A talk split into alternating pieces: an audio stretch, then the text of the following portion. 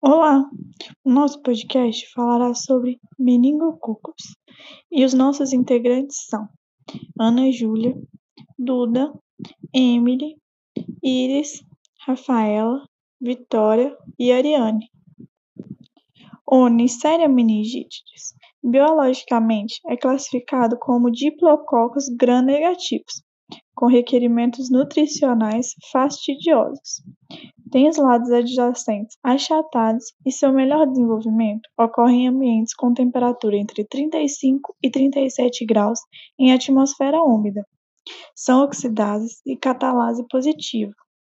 Um dos fatores de virulência considerado mais essencial é a liberação de endotoxina, que acaba agindo na microvasculatura.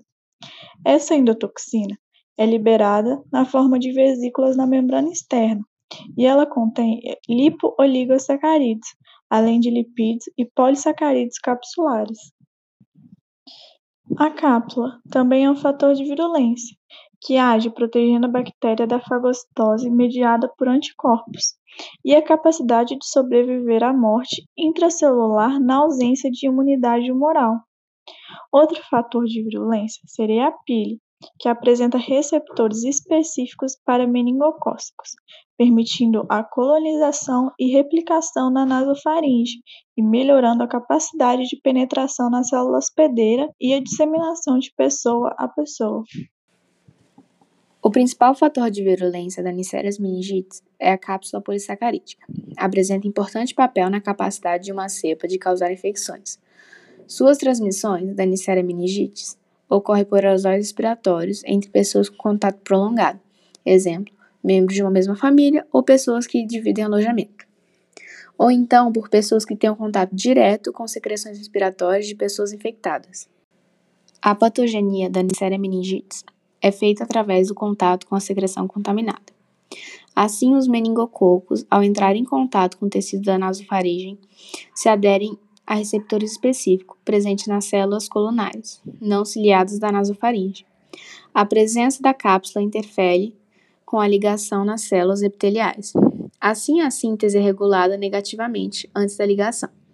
Posteriormente, a adesão aos meningococos pode sofrer multiplicações, formando agregados bacterianos ancorados às células hospedeiras. Horas após a adesão, os piles sofrem modificações pós-translacionais, levando à desestabilização dos agregados, resultando assim no aumento da capacidade da bactéria para penetrar na célula hospedeira e se libera pelas vias aéreas. Assim, a transmissão pessoa a pessoa é potencialmente aumentada. Os meningococos são internalizados dentro do vacúolo fagocítico e são capazes de evitar a morte intracelular, replicando e migrando para o espaço subepitelial. A Neisseria meningitidis é protegida pela cápsula polissacarídica da fagocitose. Os danos vasculares disseminados associados às infecções meningocócicas, exemplo, danos endoteliais, inflamação das paredes e vasos, trombose e coagulação intravascular, são largamente atribuídos à ação de da endotoxina LOS, presente na membrana extracelular. A doença meningocócica ocorre em pacientes que não possuem anticorpos específicos contra a cápsula polissacarídica e outros antígenos expressos pela bactéria. A imunidade pode ser estimulada pela colonização com a Neisseria meningitis ou outras bactérias com antígenos de reatividade cruzada. A meningite meningocócica é causada pela bactéria Neisseria meningitidis, que pode gerar inflamação nas membranas que revestem o sistema nervoso central. Essa doença possui uma alta taxa de mortalidade, tendo maior incidência em crianças menores de 5 anos, levando em conta que os recém-nascidos são protegidos pela transferência passiva de anticorpos maternos. Todavia, essa doença pode ocorrer em qualquer fase da vida do indivíduo, pois encontra-se em pacientes que não possuem anticorpos específicos contra a cápsula polissacarídica e outros antígenos expressos pela bactéria. Sua transmissão ocorre através de gotículas e secreção das vias aéreas superiores. Ademais, sua sintomatologia consta com dor de cabeça intensa, febre alta e abrupta, rigidez no pescoço, vômitos e, em alguns casos, fotofobia e confusão mental. A meningite meningocócica tem como principais complicações perdas audiovisuais, problemas neurológicos, amputação de membros, desordens de aprendizagem e artrite. Além disso, esse tipo de meningite se dá com a presença de diplococos gram-negativos entre as meninges, causando então uma inflamação purulenta nas meninges correlacionada a cefaleia, sinais meníngeos e febre. Sinais meníngeos consistem em sinal de Kerlig, onde os joelhos não podem se estender devido à dor quando o quadril é flexionado a 90 graus, e sinal de Brudzinski, o qual, ao fletir o pescoço, há uma ligeira flexão dos joelhos e coxas. Nesse sentido, a principal forma de prevenção é através da vacinação, levando em conta que a erradicação pelo uso de antibióticos em portadores assintomáticos é ineficaz o que concentra os esforços no aumento da imunidade contra os sorogrupos mais associados à doença. Assim, a imunização protege os indivíduos dos principais sorogrupos, que são os A, B, C, W135 e Y, que ocorre através das vacinas meningocócica C conjugada, meningocócica conjugada ACWY e meningocócica B. Então, elas protegem tanto a meningite meningocócica como a meningococemia, que é uma infecção generalizada das meninges.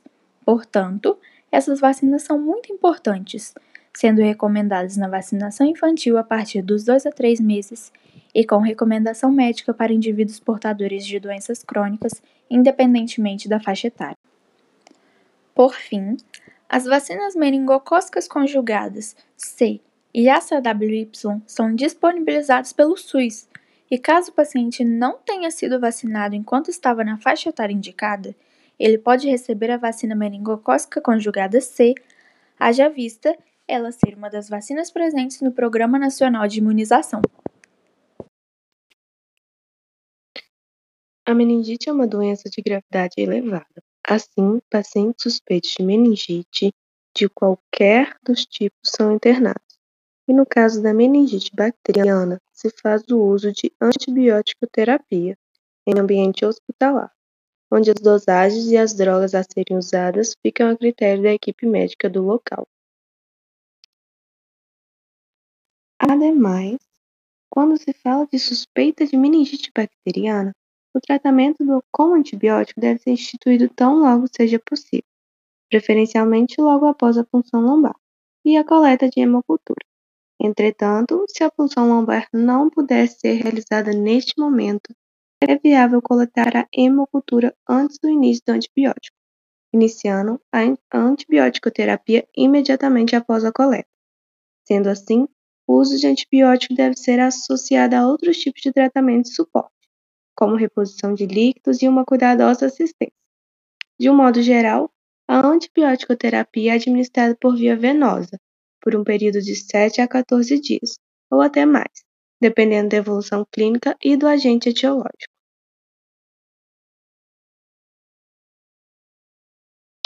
Por conseguinte, a cefotaxina ou ceftriaxona pode ser inicialmente utilizada para tratar infecções por Neisseria meningitis.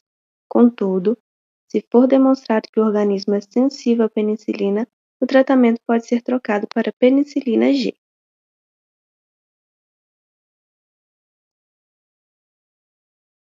Dessa maneira, existe recomendação de antibiótico-terapia nos casos de meningite bacteriana sem etiologia determinada, como, por exemplo, em crianças com faixa etária menor de 2 meses, em que os antibióticos de primeira escolha são ampicilina mais aminoglicoside ou cefalosporina terceira geração, mais ampicilina.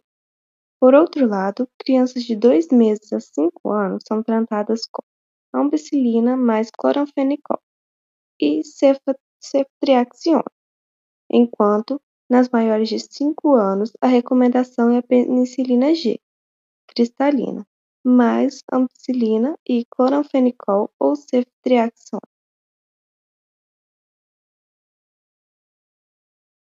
Assim, concluímos o nosso podcast e ressaltamos que a meningite é uma doença grave Toda atenção e informação deve ser dada ao nosso diplococo gram negativo.